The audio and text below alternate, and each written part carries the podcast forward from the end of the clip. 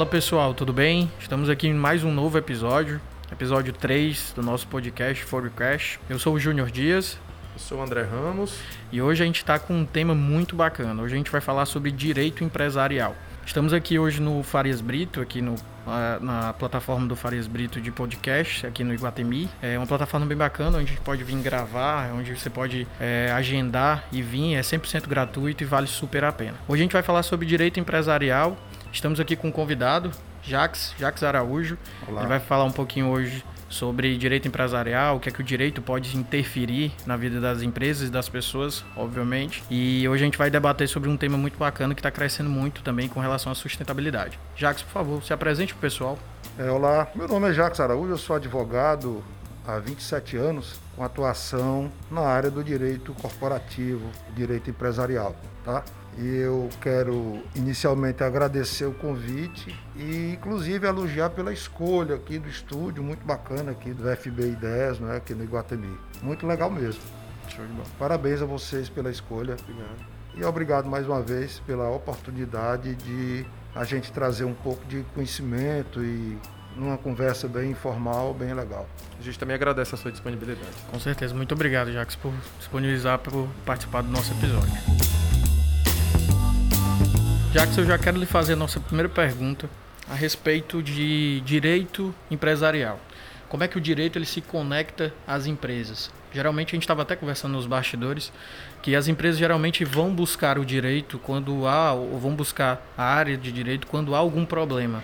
E você estava até compartilhando com a gente que hoje é necessário que seja um pouco mais propositivo das empresas buscarem né, as, as, a, o próprio direito, ou, ou advogado, ou alguma causa desse tipo, para que se resguarde de coisas futuras. Então eu quero entender, a primeira pergunta é como é que o direito pode interferir na vida da empresa? Como é que pode se conectar? Pronto, pois não. Primeiro eu, eu quero começar é, falando o seguinte: nós temos hoje duas denominações, direito corporativo e direito empresarial. Popularmente, inclusive mais compreensível, mais inteligível, é a expressão direito empresarial. Né? É, o mundo, no meu entender, mudou muito, avançou demais. Nós estamos vivendo aqui uma globalização sem precedentes. Né? E essa mudança, ela aconteceu também na advocacia. Nós falamos ali há pouco, né? que tudo está diferente. Nós temos hoje inteligência artificial, inclusive agindo dentro do universo jurídico e judiciário. Né?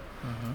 E as empresas também mudaram o seu perfil. As empresas, é, quando surgiam, surgiu por iniciativas familiares, mas aquele gestor que criou a empresa era sempre aquela pessoa que estava, é, vamos dizer assim, num, num, num pedestal. Né? Uhum. É o cara que criou a empresa, ainda hoje existe, a gente sabe disso, e que entende que deu certo daquela maneira e tem que continuar dessa maneira. Não é? Ele não está enxergando que o mundo mudou.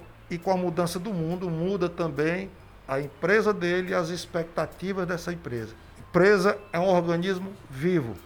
A empresa é uma ficção jurídica, mas ela é uma pessoa. Ela é uma pessoa de direitos, deveres, responsabilidades. Né? A gente cria uma empresa para gerar riqueza. Isso é o primeiro ponto e é essencial. Não existe empresa criada que não seja para gerar riqueza.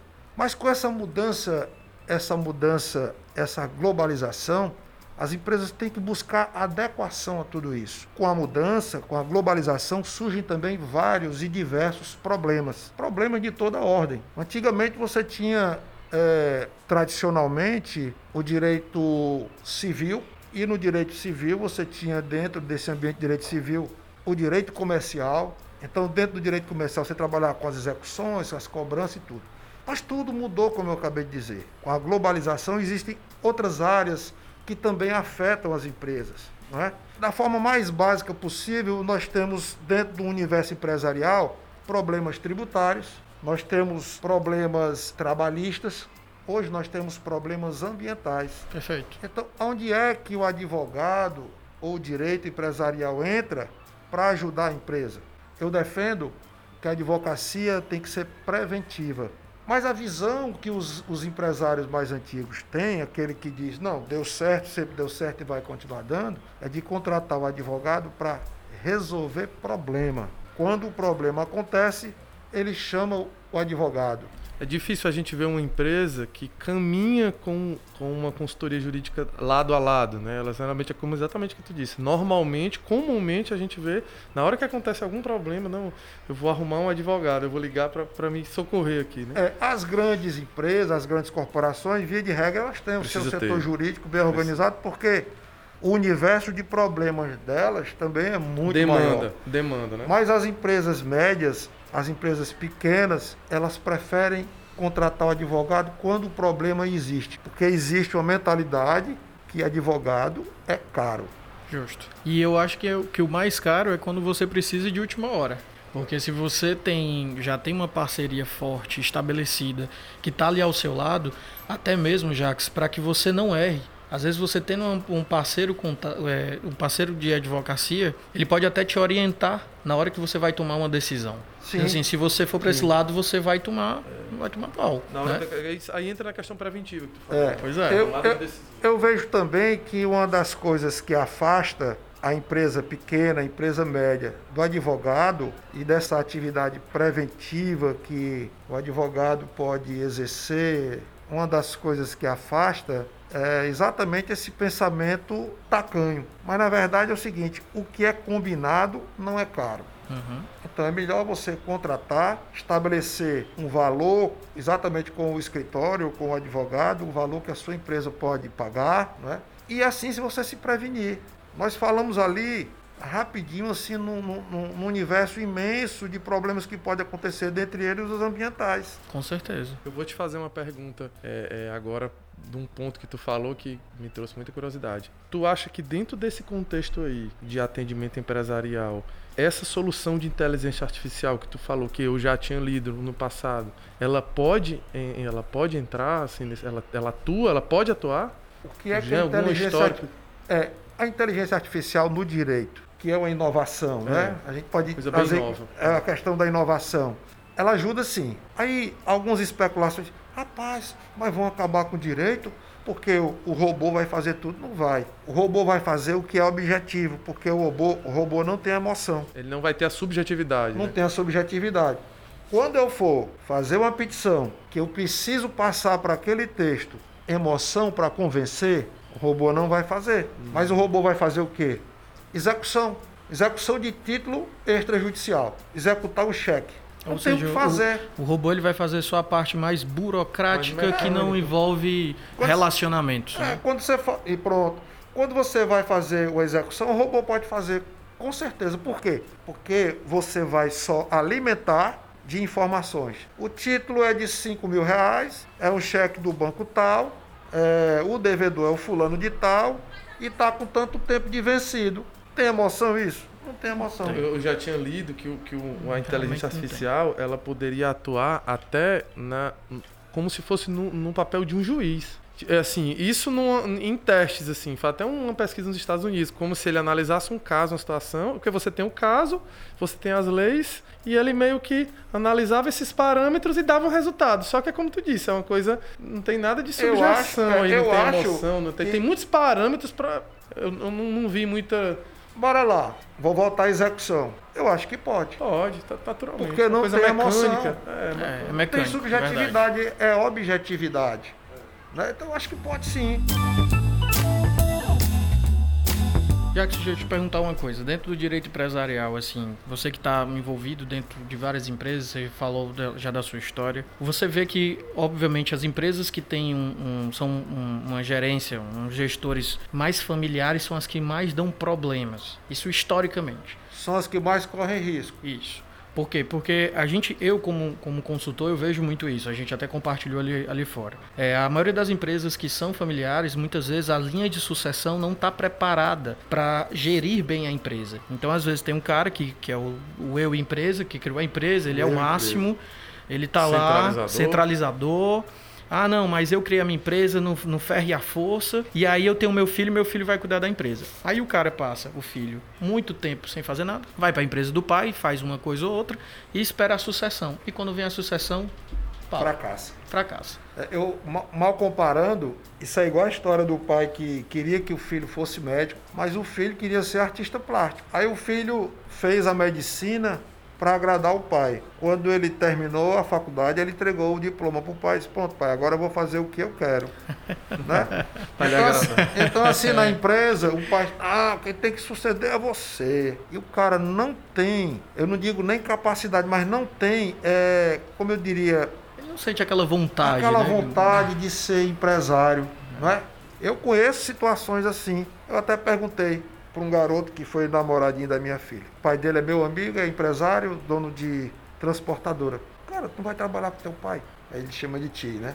Não, tio, quero não. Tá fazendo direito. Digo, eu fico feliz que você tá fazendo direito, mas normalmente, né? Normalmente, natural, né? É natural o filho suceder o pai. Mas vamos lá, essa questão é muito delicada.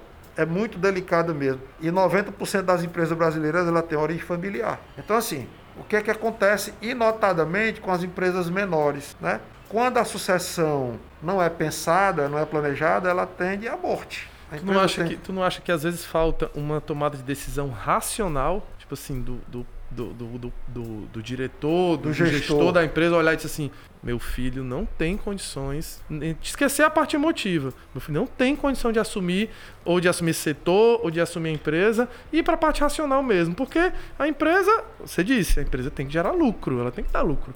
Então, será que se eu, será que se eu colocar ele, ele vai conseguir dar o resultado que a empresa espera, né? Que os negócios esperam, que os clientes esperam? Eu acho que falta isso também, né? É, vai muito pela emoção, é, né? E a empresa, a gente acabou de falar, ela, ela foi criada para gerar riqueza, gerar lucro. Então, ela tem que ter longevidade. Se a emoção tiver uma maior, é, tiver maior peso, ma, ma, peso, maior peso, mais força do que a racionalidade, realmente essa empresa tende ao fracasso, né? Então, o que, que se está se fazendo hoje? É, é, em razão de todas essas mudanças que a gente já falou, dessa globalização e esse universo novo de problemas que podem ocorrer, hoje o que está se fazendo é o planejamento sucessório. E quando a gente fala de planejamento sucessório, a gente pensa logo em herança. Patrimônio, sim. O cara que tem não, muita não grana, deixa de ser. É, não deixa de ser. É.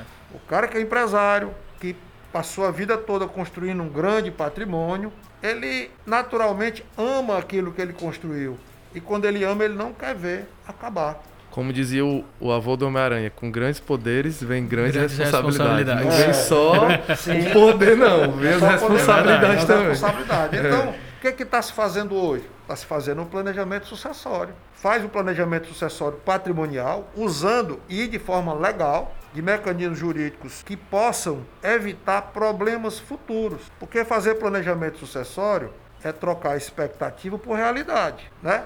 É você trocar expectativa por realidade, ou seja, puxa, eu vou fazer o planejamento aqui para dizer com quem vai ficar determinados bens, ações, prédios, etc. Aí você faz o planejamento sucessório patrimonial.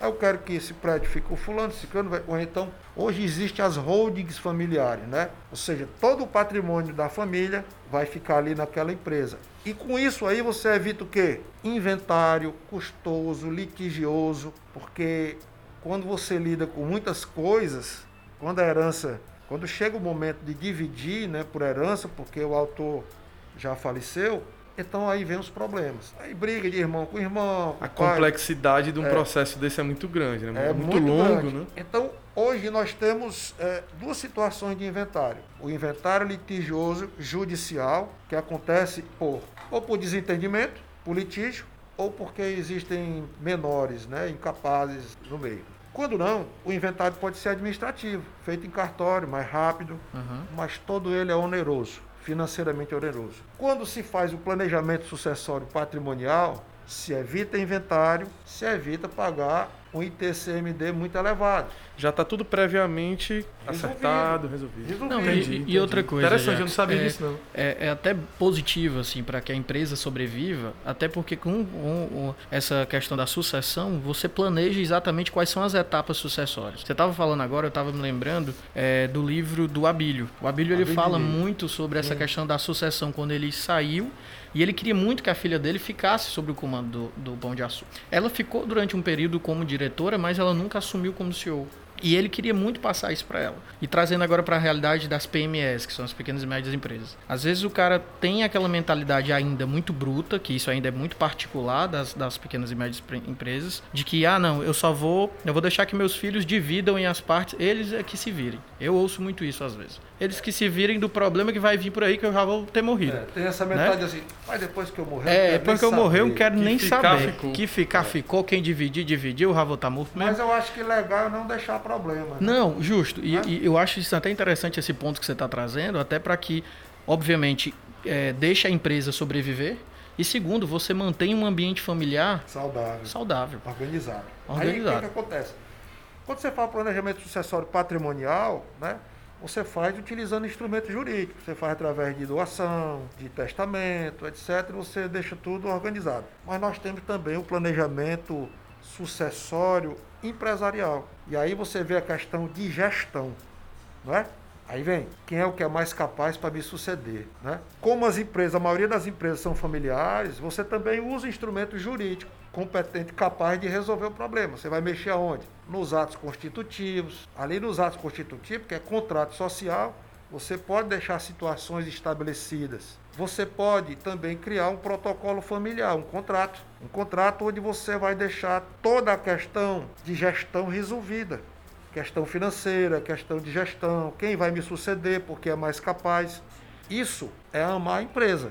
O empresário que criou a empresa, ele criou como um filho que ele ama. Então ele é uma forma de pensar a empresa para o futuro, porque a empresa, como a gente falou, ela é criada para gerar riqueza e tem que ter longevidade. Com certeza. E para a empresa ter longevidade, passar de geração para geração, ela precisa estar tá organizada para o futuro, né?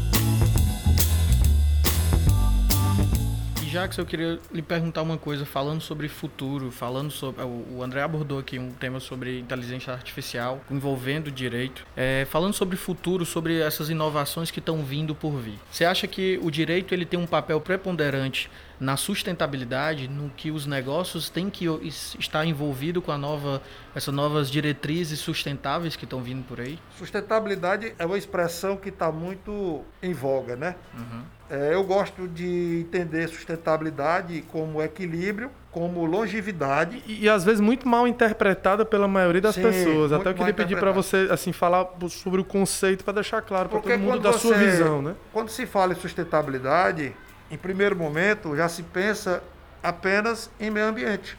Na verdade, a, o conceito sustentabilidade surgiu em 1972. A gente falou ali na primeira Conferência Mundial do Meio Ambiente da ONU, lá na Suécia. Então, assim, esse conceito surgiu ainda um pouco tímido, mas se estabeleceu nos anos 80. Eu costumo dizer que, o, que a expressão surgiu como termo se estabeleceu como conceito e hoje existe como princípio, porque sustentabilidade hoje é princípio norteador de conduta humana.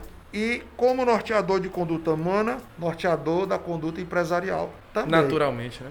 Tá? naturalmente. Então, quando a gente fala em sustentabilidade, normalmente vem a ideia só de defesa do meio ambiente. Não é mais isso. É muito amplo. E né? não é mais isso desde 1992, quando aconteceu aqui a Rio 92. Eu vi lá no seu Instagram, vi que você Conferência internacional também da, da ONU.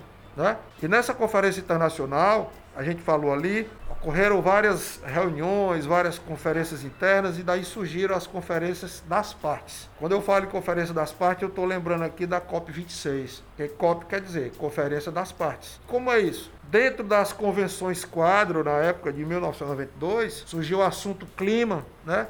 Então foram elaborados tratados internacionais. E esses tratados internacionais, as conferências das partes, que são anuais, foram criados para discutir e tomar decisões mundiais com relação ao clima, com relação ao desmatamento, com relação à minoração da produção de gás de efeito estufa. Né? Agora, essas, esses tratados internacionais, eles têm uma característica de, de norma, mas são normas brandas, que a gente chama de não cogentes né? São as normas que eles chamam de soft law. São normas leves, que não são obrigatórias. Daí nós vivemos um momento assim muito peculiar, eu chamei essa atenção porque nós estamos vivendo um momento interessante. O Brasil, de última hora, subscreveu a Conferência das Partes, a COP26. Mas aí eu, inclusive, fiz essa indagação no vídeo. Vai cumprir. Uhum. E o que, é que vai forçar essa barra? As retaliações comerciais somente. É porque a gente tinha até comentado a respeito disso, porque não há retaliação é, de nenhuma outra parte a não jurídica, ser comercial. Jurídica, não, né? não, não, não tem como o Brasil receber uma é. notificação jurídica é. dizendo assim, ah, você não cumpriu com isso aqui, você está fora. Mas aí, ó. É comercial ou administrativo. Os maiores poluidores do mundo são China e Estados Unidos. Sim. Estão tentando se entender quem vai sancionar é, é, economicamente a China e os Estados Unidos. Justo. Então, os parceiros econômicos. Total, e aí a tem, China já está né? dizendo, né? não vou comprar de quem não não tiver dentro dos critérios de ESG, de sustentabilidade. Né? E aí hoje existem já certificações, as ISOs da vida. Então a tua empresa, para se dizer sustentável, tem uma expressãozinha que se usa, ela tem que ser economicamente viável, socialmente justa e ambientalmente correta. Agora eu vou fazer Incrível. um contraponto como empresário. Tudo bem que num nível muito abaixo do que as grandes empresas, mas eu já li sobre isso. Tu não acha que os aspectos e os, e os, e os as, as, as, as execuções, estou procurando aqui o termo, os processos que as grandes empresas têm que, têm que executar, têm que assumir, eles geram um custo muito mais alto que impactariam muito no final das contas. Excelente pergunta. Do, da, do, do, do, que a gente está vendo, do, de, do, do, do, um demonstrativo financeiro. Poxa, eu, eu, tenho essa linha de processos aqui convencionais, mas a partir de hoje eu vou seguir um, uma grande empresa, digamos, uns parâmetros mais sustentáveis e tudo. Tu não acha que isso, isso, isso tem que ser ponderado, os impactos financeiros dessa mudança? Sim. Aí é o seguinte, hoje o que se entende é que quando você adota os critérios de ESG, em função inclusive do peso que tudo isso trazendo hoje, você pode agregar valor ao seu produto Sim. lá no final. Porque o grande fiscal de tudo isso hoje se chama consumidor. O cliente. Hoje, você vai ao supermercado e você olha a etiqueta, você olha a embalagem, né? E aí tem a questão da rotulação ambiental, né? E aí você tem as certificações, etc. Então, hoje já tem gente assim, cara, eu só uso orgânico. Por quê? É mais saudável. A gente que gosta de atividade física prefere o orgânico do que o, o, o convencional, né? Então você tem que pensar, e, e foi importante você falar isso, André, porque isso é o pensamento do senso comum. Todo mundo pensa isso, cara, mas isso vai dar um custo lá em cima, mas você vai agregar valor lá na ponta. Hoje tem empresa. Pensar no longo prazo, né? É a longo prazo. É, claro. Hoje tem empresa aqui do Ceará, falei para você, que tem um departamento de sustentabilidade fortíssimo. Investiu milhões em maquinário para poder trabalhar com um perfil, com, com um plástico mais fino, para poder tirar dos lixões um excesso de plástico. Interessante. Entendeu? Gerar menos impacto ambiental. É, e, tudo, e, é, e tem mais um detalhe. Hoje tem uma coisa chamada balanço social. Esse balanço social pode ser agregado ao balanço financeiro. Eu já vi dessa empresa. Ele traz o balanço financeiro, todo o balanço financeiro, traz o balanço social, do que foi feito em termos de sustentabilidade. E quando você fala em sustentabilidade, como eu falei, a gente não fala mais só em meio ambiente. Sim. Você fala em meio ambiente, você fala em economia e você fala em social. Em social. Porque a empresa hoje, ela para ser bem vista, ela tem que ter responsabilidade social ela tem que cuidar do que se chama de stakeholder. Stakeholder vai desde o acionista até o consumidor, né? Todas Passa, as partes interessadas, são, são personagens do negócio. Né? É, todas as partes que de uma forma ou de outra influenciam ou são influenciadas pela existência daquela empresa. Então, stakeholder é o acionista, mas é também o fornecedor, é o consumidor e é toda a comunidade que está em torno da empresa. Toda a cadeia, né? Toda a cadeia. a cadeia. Tudo isso tem que ser pensado. Né? Bacana. Né? Muito bacana. E sobre essa questão realmente desse, desse senso comum de pensar que é mais caro ir pro, pro sustentável, vamos dizer assim, é isso com certeza já está com os dias contados. Até porque a gente vê isso hoje nos jornais, a gente vê em revistas, o quanto o, o, o a sustentabilidade ela vai nos salvar para frente, para o futuro. Todos é, nós vivemos dentro de um planeta, ninguém existe, vive de uma bolha. Isso em dois sentidos, né? Vai nos salvar para que a gente, a gente evite aqui uma, uma hecatombe planetária, né? Com certeza. E salva as empresas também economicamente, porque a empresa, quando ela adota o conceito de sustentabilidade, ESG, ela se mostra equilibrada. É a empresa que tem equilíbrio e ela é bem vista pelas pessoas que compram ações né, nas bolsas de valores. A primeira bolsa a lançar o índice né, de metrificação de empresas sustentáveis foi a Dow Jones. Nós temos aqui a B3, já tem o Easy e já lançou outro, outro índice agora. Sim.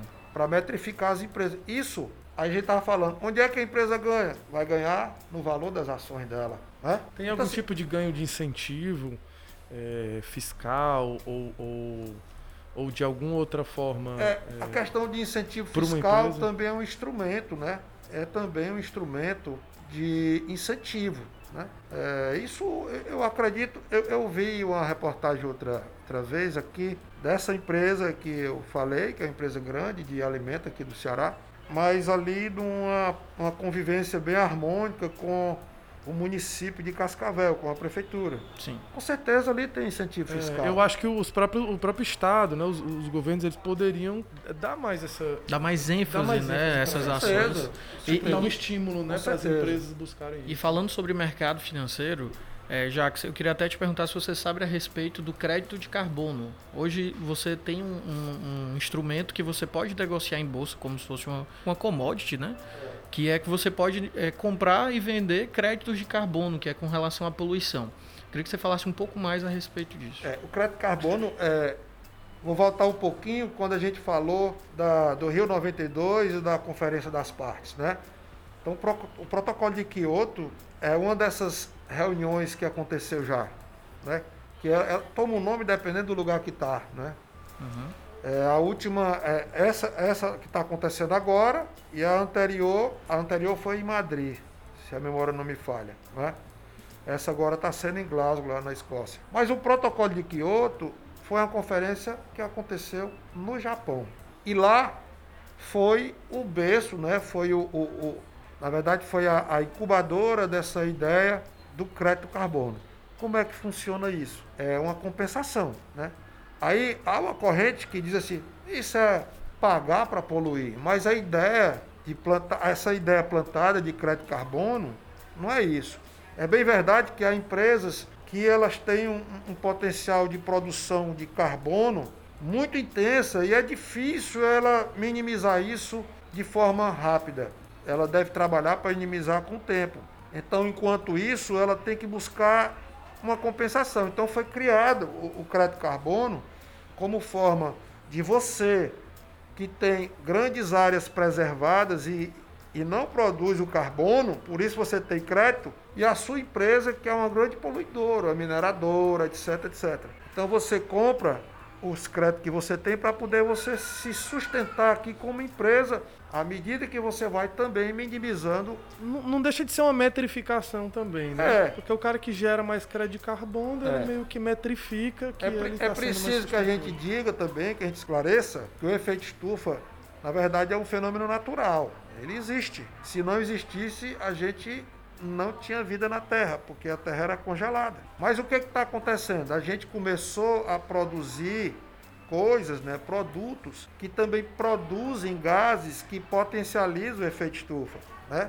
Daí a gente está com problemas climáticos sérios e tudo isso interfere no, no, no, ambiente como um todo, porque o planeta, existe até uma teoria de um, de um acho que de um inglês, que é a teoria de Gaia. Né? Gaia, terra, quer, Gaia quer dizer terra no grego, então ele diz que o planeta é um organismo vivo. Né? O planeta ele se resolve. O que, tá, o que acontece é que o homem, com o advento da, da, da Revolução Industrial, né, no século XVIII, a gente começou a produzir, produzir cada vez mais, aumentando o consumo aumentou e foi produzindo mais e produzindo sem métrica, sem pensar no planeta, porque a ideia que se tinha é que o planeta era infinito. Né? Abundância de, é, de recursos, né? Os recursos naturais eram infinitos. Hoje se sabe que não é. A gente tem problema com água, principalmente, né? A gente tem problema com água. Então, assim, a questão é minimizar os efeitos dos gases do efeito estufa. Lembrando que não é uma carta branca para você. Não é uma carta branca para poluir. Isso. É uma. Eu diria que é, uma, é, uma, é um instrumento, né? um mecanismo. Porque a partir do momento que você produz gás de efeito estufa, porque a sua empresa ela produz, você não produz e ganha com isso. E você está vendendo crédito para ela e está ganhando dinheiro.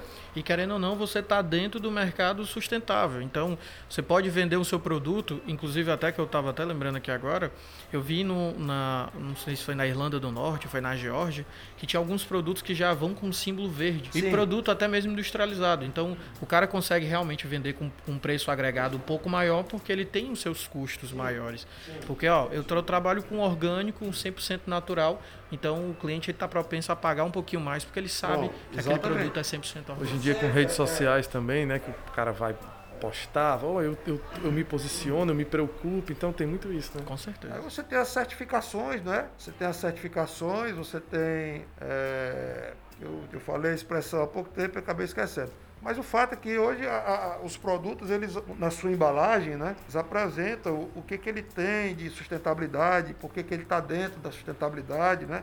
Isso agrega valor. Com certeza. Isso agrega valor. Jackson, um, um ponto que você tirou a minha um, um pré-conceito, um conceito pré-estabelecido que eu tinha, era a respeito da legislação brasileira sobre a questão da sustentabilidade. É, eu achava que era, um, era muito pequena, eram poucas coisas, mas você me, me, confidenciou ali dos bastidores que é uma, uma, uma, vamos dizer assim, uma literatura muito densa a respeito disso, né? A legislação brasileira é uma das maiores, mais belas e mais complexas do mundo. Você tem ideia? A legislação brasileira, na verdade, ela sofreu a influência da Conferência de 1972, né? Pra você ter ideia, a nossa lei a Política Nacional do Meio Ambiente, a 6938, ela é de 1981. Então é importante dizer que em 81 nós vivíamos politicamente o governo militar. O que se tem de ideia é que os militares são contra essas coisas. Mas a influência dos movimentos foi tão forte que a Lei 6938 chegou em 81 e pasme você que é uma lei que ainda é moderna. Ainda é moderna. É uma lei atemporal, né? É uma lei atemporal. Isso é muito dito nas conversas sobre direito ambiental, os colegas advogados. Mas a 6938 é uma lei moderna, foi criada em 81. A nossa Constituição é de 1988 e lá no artigo 225, o artigo 225 da Constituição Federal trata só da questão ambiental. E ele recebe a influência da Lei 6938. Na verdade, a Constituição acabou absorvendo tudo que a Lei 6938 trouxe antes dela. Uhum. Então a legislação ambiental brasileira ela é complexa e completa. O que acontece, que a gente até comentou ali, é que o direito ambiental é muito principiológico. Às vezes, por desconhecimento, até os, os julgadores preferem ir pelo princípio do que pela lei. E aí causa um problema sério, porque às vezes prejudica o empreendedor. E eu acho que o empreendedor tem que ser bem tratado. Eu defendo a advocacia preventiva para você não praticar o crime ambiental, o crime tributário, a infração trabalhista, porque eu tenho a obrigação de zelar pela sua empresa, que é meu, meu, meu cliente. E se eu te oriento para você não, não cometer esses erros, esses equívocos, não praticar infrações, eu estou zelando pela tua empresa, eu estou fazendo uma advocacia preventiva, né? Eu estou fazendo advocacia preventiva. Então, o papel do advogado empresarial, corporativo, antes de defender o cliente porque praticou, ele tem que orientar preventivamente para o cliente não praticar. Porque quando você erra, quando você pratica um crime ambiental, vou dar o exemplo do crime ambiental ou tributário, você vai gerar um passivo enorme. E o passivo não é só financeiro, é desgaste, é desgaste da imagem, da reputação da empresa. Eu acho que essa mentalidade ela, ela tem que ser até amplamente mais, mais divulgada. Difundida, assim. né? Difundida, difundida. Exatamente. Porque se você for realmente perguntar... Ainda tem muita é, é aquilo que, que a gente já falou no começo. Esses crimes crimes ambientais só servem para empresa grande. Aí o cara que tem uma PME, tem uma empresa pequena ou média, ele esquece, por exemplo, dos resíduos sólidos, ele esquece de contratar uma empresa de lixo para descartar o lixo dele. Não, nunca vai dar em nada. Na minha empresa eu tive que fazer um plano. A Constituição brasileira, lá no artigo 225, ela é bem clara que todos temos a obrigação de defender o meio ambiente. E quando digo todo, é pessoa física e jurídica de qualquer ordem, inclusive os entes públicos. Porque o Estado do Ceará pode cometer um crime ambiental, o município pode. É uma organização. O Zé, o Francisco, o João, todo mundo pode cometer um crime ambiental. Tá certo?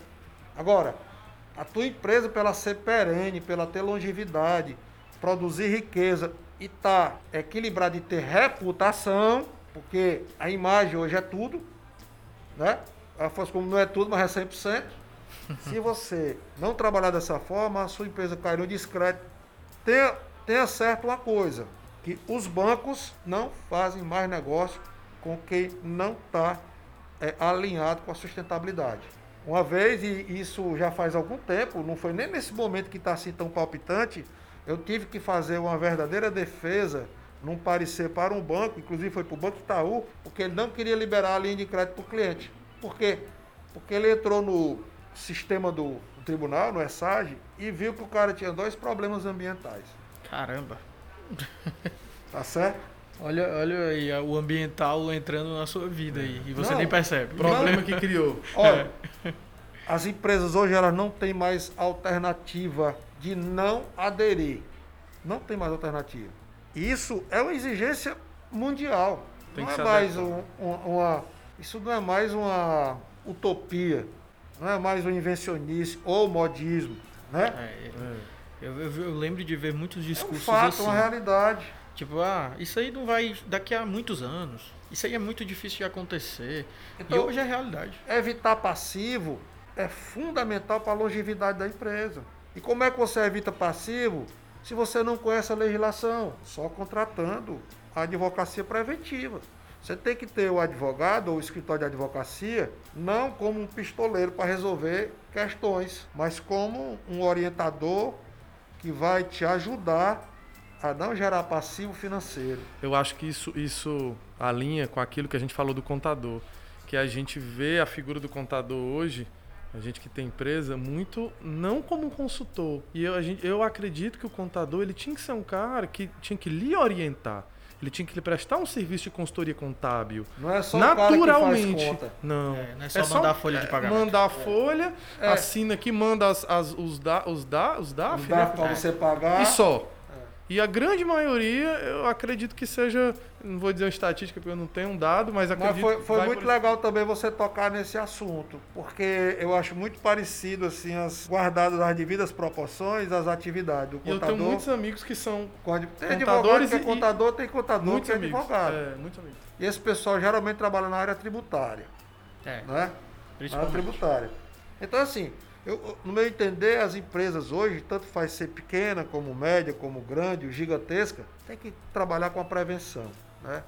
Tem que trabalhar com prevenção para evitar. Hoje você tem, hoje você tem inclusive gestão de risco, né?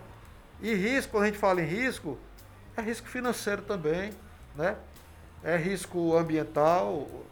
E hoje você. Aí vem a questão dos compliance, né? Da conformidade com a legislação e tal. Então, a empresa tem que ter prevenção. É como prevenir contra o incêndio, tem que ter um extintor em todo canto. É, e, e você, eu tava- a gente estava falando nos bastidores também a respeito dessa questão do, do- dessa questão da preventividade, né? E isso também ajuda é, você a ter um, um pouco mais de paz. É, eu até estava confessando ali nos Sim. bastidores, meu pai tem uma fábrica de móveis há 35 anos. Então assim, a gente, meu pai quando teve problema na área ambiental com o SEMAN, com o SEMAS, ele ia dormir com a cabeça virada. Então, se você não tem realmente uma orientação é, bem clara, bem definida, você com- começa a correr no escuro e você não sabe para onde vai parar, Não sabe? sabe? E como eu te falei ali, quando você tem problema ambiental, você tem um problema tríplice. Porque quando você pratica uma infração ambiental, você jogou efluente no espelho d'água. Você poluiu lá o corpo d'água. Tu praticou uma infração administrativa, mas praticou também um crime ambiental. Além disso, aí a SEMA ou a SELMA, a SEMA, sei lá o que, vem e te multa. Multa a tua empresa.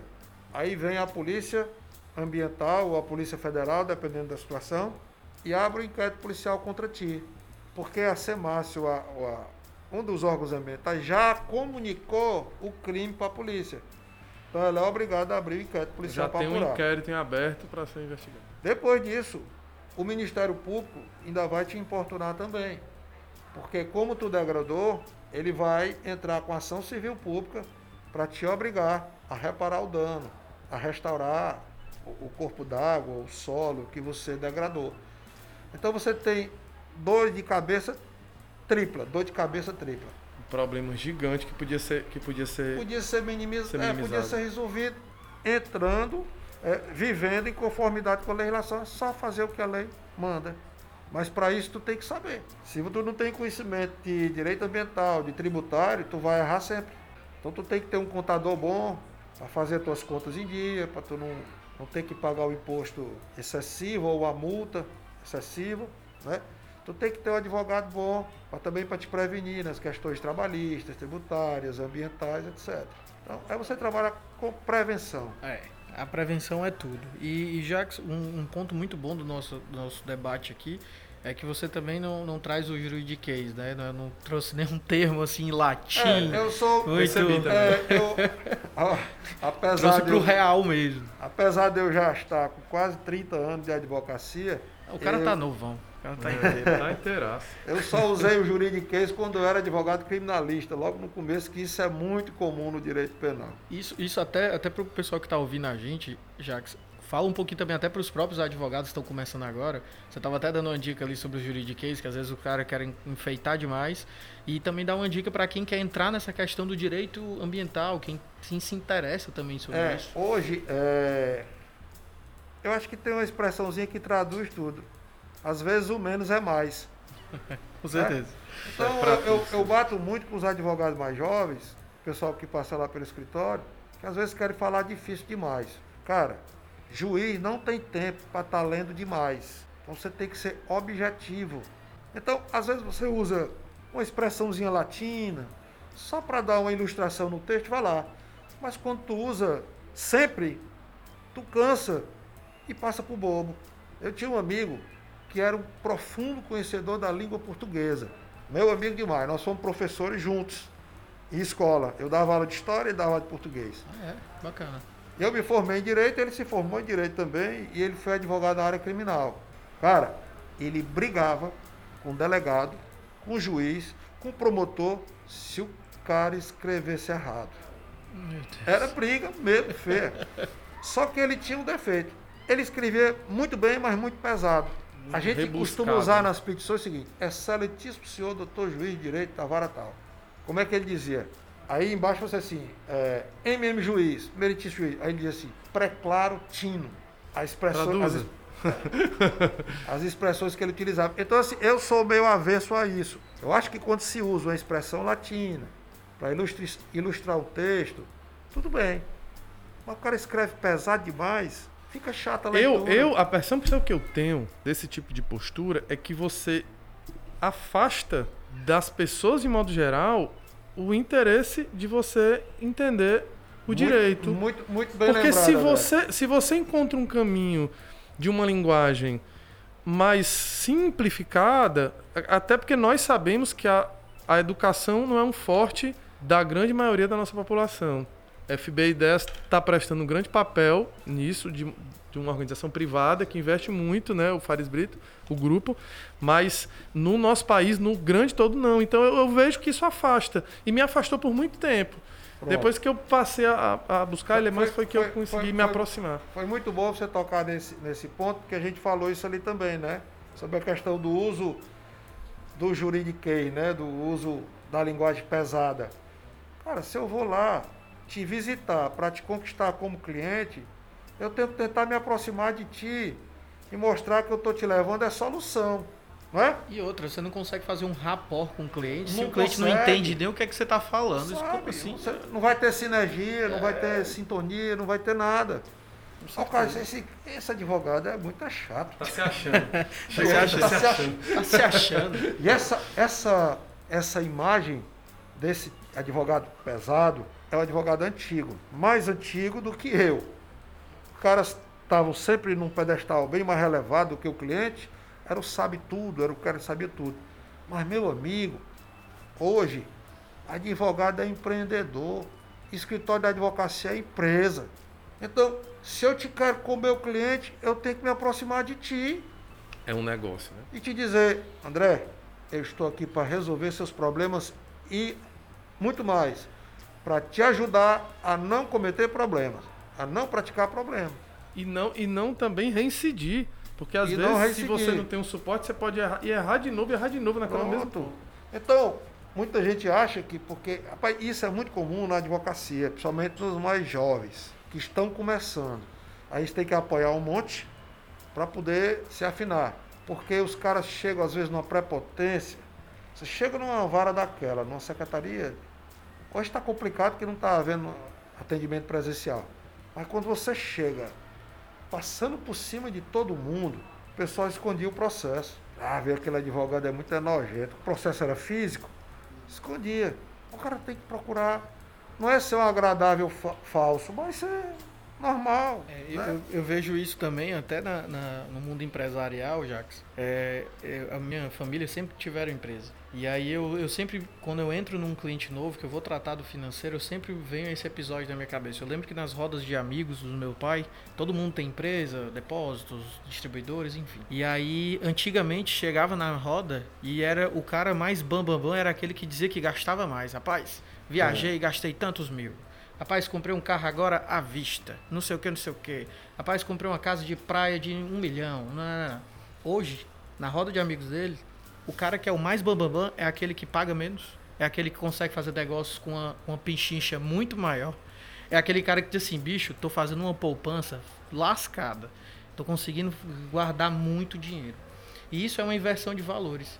Eu acho que é muito até do que você está falando. Que paga os impostos. Isso. É aquele cara que rapaz, meu irmão, consegui pagar tudo e eu estou fazendo as coisas bem direitinho. Então acaba que com a, com a, como o André bem falou, a questão da educação, quando ela vai chegando é, massificando, quando ela vai entrando nas massas de fato, ela vai levando consciência. É questão cultural, né? Justo. É o que eu digo o seguinte, por exemplo, questão da sustentabilidade, tem que construir essa cultura de sustentabilidade que nós não temos. Você não acha que isso tinha que ser inserido até, quem sabe, na educação de base, que a gente vê que falta muita é, educação de base é, tanto é, a gente já falou sobre a educação financeira, que é falta. Essa educação sustentável não poderia estar inserida como uma educação de base nas escolas também? E tem. Ou, ou mais estimulada, digamos assim. É, a lei brasileira, né, ela instituiu a questão da educação ambiental. Então você tem, no, no, acho que no ensino fundamental, tem a disciplina de educação ambiental. Eu acho isso, eu acho isso importantíssimo porque as crianças já vêm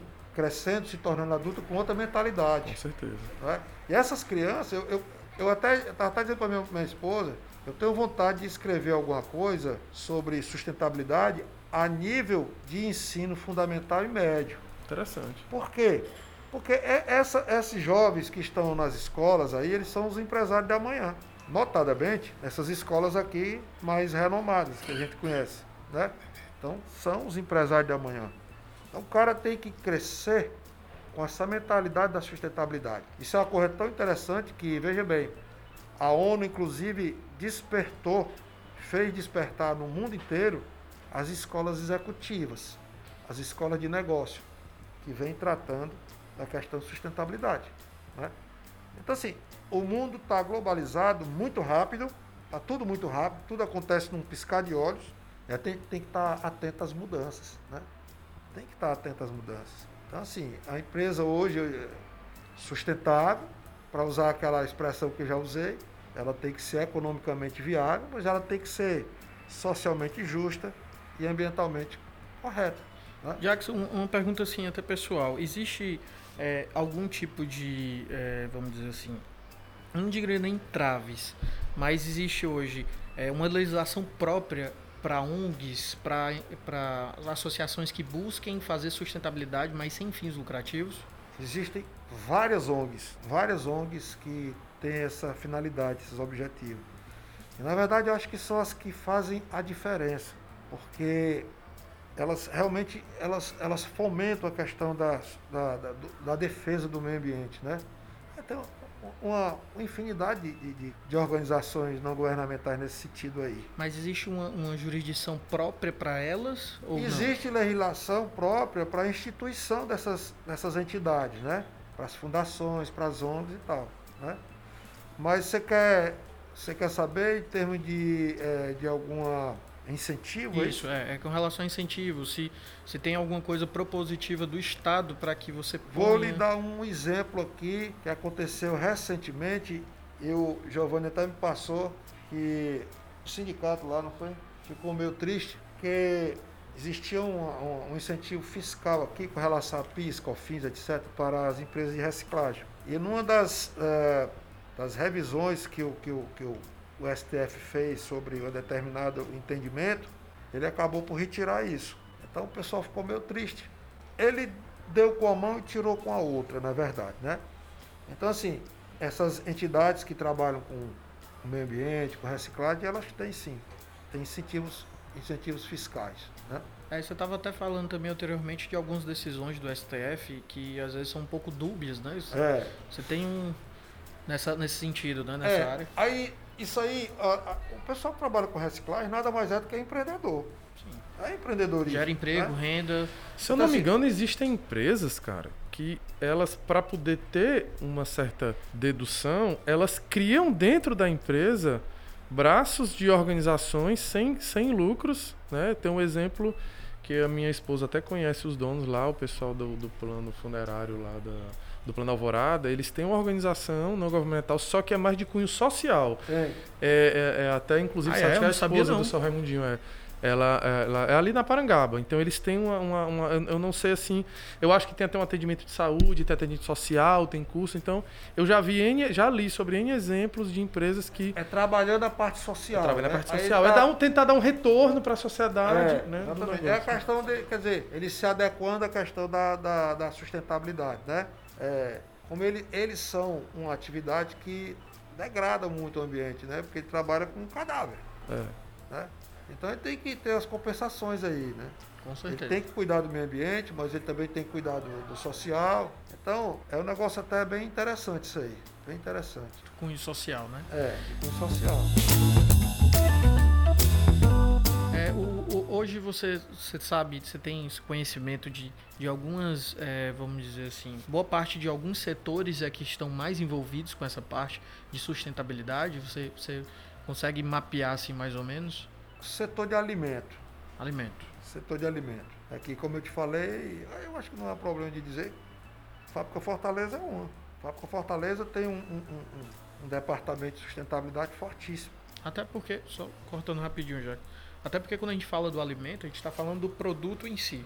Dentro do produto a gente tem toda uma cadeia. A gente tem embalagem, a gente tem o, o caminhão que faz o frete. Hoje a nossa malha viária questão do brasileira uso do combustível fóssil, é isso. que está a- sendo muito visado, né? A troca disso aí. A nossa malha viária brasileira basicamente é é somente é, rodoviária. Rodoviária. Então, assim, O Brasil anda sobre rodas, né? sobre rodas. Então, quando a gente fala de um produto que chega à prateleira do supermercado, que ele é 100% natural, é, existem, eu estou vendo até alguns movimentos de, de sustentabilidade para que a- toda a cadeia seja sustentável. Eu estava conversando ontem à noite com um colega que ele está trabalhando agora em São Paulo em uma empresa que ela compra o produto natural do produtor e ela revende por um preço mais atrativo no mercado final.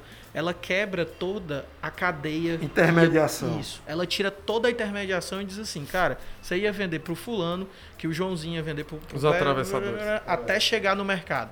Ele estava me dando um exemplo, por exemplo, da banana. Ele disse, cara, o cara vende a banana a 80 centavos e no preço final do supermercado é 6 reais. O que, é que a gente está fazendo? A gente está quebrando uma cadeia, até com relação à poluição, a gente está quebrando uma cadeia dos intermediários.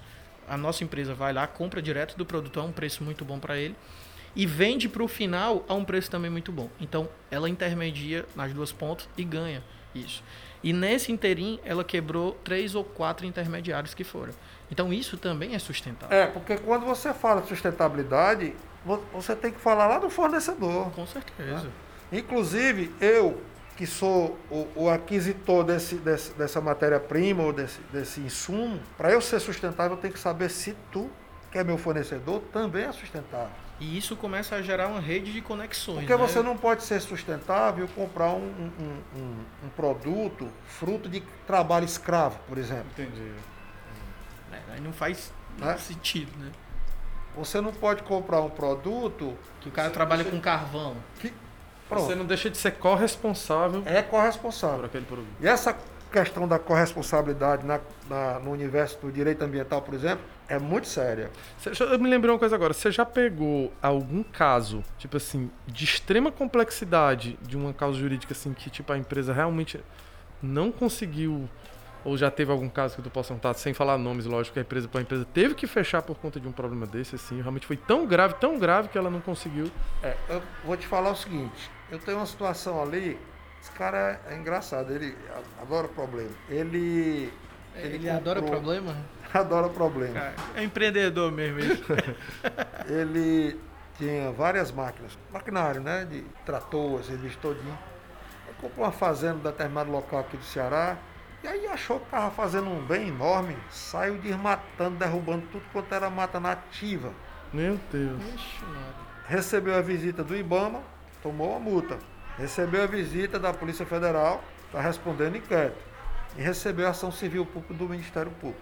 Quando o Ministério Público chega, ele chega para dizer assim, ó, tu vai ter que indenizar, tu vai pagar tantos mil reais e ainda vai restabelecer a área degradada. Essa questão de degradação é muito interessante porque existe a questão da corresponsabilidade e a responsabilidade ela é integral, de ponta a ponta. Tu que degradou, tu responde. Eu que comprei sem saber que você degradou, eu respondo. Cara, Olha é cadeia mesmo, né? Um é, dominó, e né? tem mais um detalhe. No ano passado, em plena pandemia, isso foi um motivo de muita discussão. O STF decidiu que o crime ambiental é imprescritível. Não prescreve. Não prescreve, Não prescreve. de jeito maneira. Caramba. Aí veio a discussão danada, porque isso aí vai mexer com a parte de responsabilidade. E a responsabilidade civil no Código Civil não é por aí. Tem uma conotação. Só porque assim, na questão do direito ambiental, essa questão de responsabilidade, por exemplo, a responsabilidade normal no Código Civil, ela é objetiva. Tem que estar presente a imprudência, a negligência ou a imperícia, para caracterizar a questão da culpa. Já no direito ambiental não precisa. Eu me é lembrei, objetiva. Eu me lembrei agora como exemplo para abrir um parênteses, do impacto que foi causado lá em Minas com aquela. Com o rompimento da barragem. Essa empresa até hoje está pagando para a é. população. É. Pois é, aí é o seguinte, ali é um negócio dos mais sérios do Brasil, porque ali tem um, um, um peso político daquela história também é muito Social grande. Social também, né? É muito grande. Mas voltando aqui à sua pergunta, tenho sim, tem alguns processos que o cara não conseguiu resolver, não conseguiu, aliás, não fez nem porque não quis mesmo, e aí saiu mandado de demolição contra ele por várias áreas que ele degradou e ainda hoje ele, ele responde ações de execução fiscal, porque as multas ambientais ela tem uma característica de título executivo fiscal, porque quando você não paga, você, você vai para o, o, o cadastro de inadimplente. É, é, na verdade, é formado uma, uma, uma, uma vai para a dívida ativa. Está emitida a CDA, a certidão da ativa e você é executado. Né? Então você tem multas de 100 mil, 50.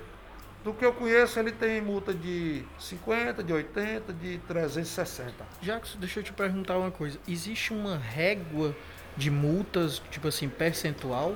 Ou são valores fechados? Como é que se define uma multa num caso desse? Cara, aí mexe com um bocado de coisa sensível e é muito discutido isso. Porque não existe uma tabela de multa.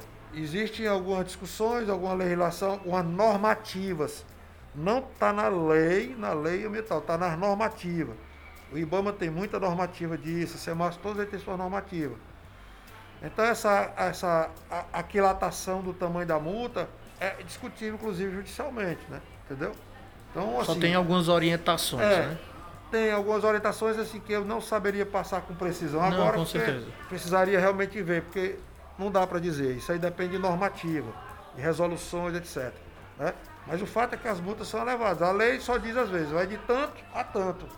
Mas no meio do caminho vai depender do tamanho da degradação, vai depender de uma série de coisas. Acho que é analisar também, quem sabe, é, o tamanho da empresa, exatamente. o impacto que a empresa tem na sociedade. Se for uma empresa maior, é, ela vai ter um peso maior, exatamente. né? A representatividade qual da empresa. Qual é o potencial poluidor da empresa? Entendi, entendi. Então, assim, o cara tem que trabalhar com a prevenção.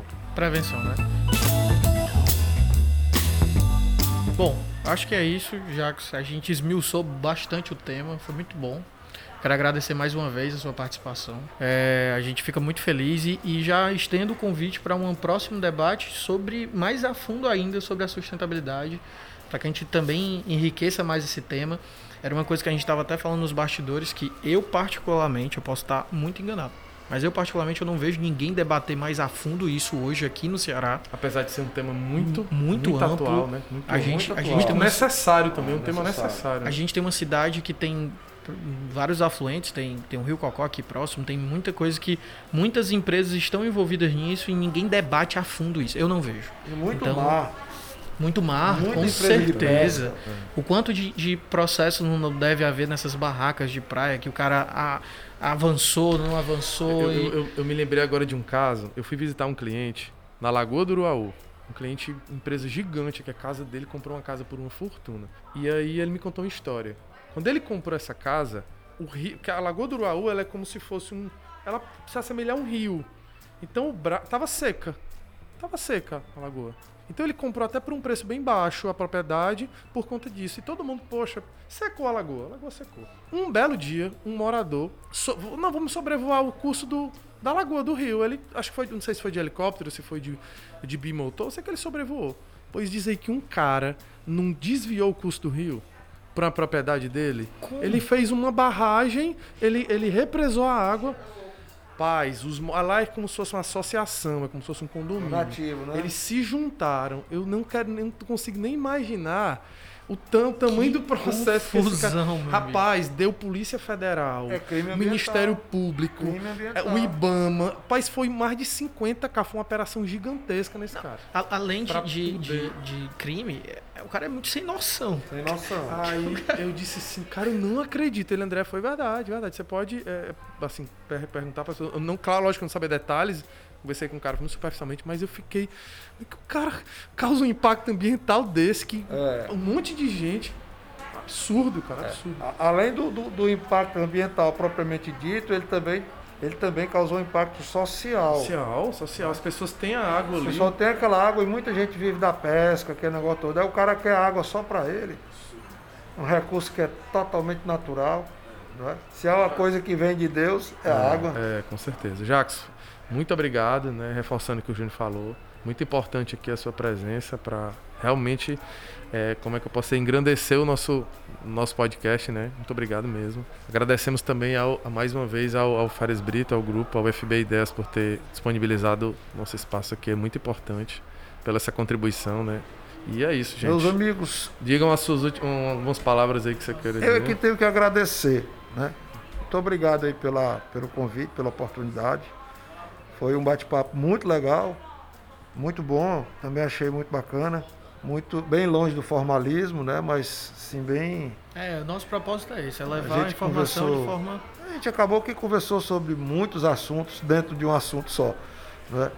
A gente discutiu. Obrigado Às vezes demais. foge, mas a gente tenta É. voltar e é natural. É né? natural, isso aqui é Conversa- uma conversa. Conversa fluida, né? Nossa Conversa ideia. é. O importante é isso. Né? É, e, e eu já estendo convite para um próximo episódio, é, a gente sentar para discutir sobre temas mais Sim. a fundo na área de sustentabilidade. Eu fico muito grato pela, pela, pela oportunidade, pela confiança, já que você está já me fazendo outro convite, né? E de que estou totalmente à disposição para a gente conversar. Muito obrigado. Muito obrigado, tá? Fica aí uma possibilidade da gente falar sobre a questão do crédito carbono mais a Vamos fundo. Pronto. aprofundar mais, Aprofundar falando até mais. sobre cotações, que eu gosto também de mexer um pouquinho com o mercado Você financeiro. que tem um mexe com o mercado financeiro, né? É. Tem- tem- Tem muita coisa para se abranger. Mais uma vez, Jacques, muito obrigado, André. Obrigado a vocês. Tamo junto. Vai Gente, até a próxima e valeu. Valeu. Valeu muito.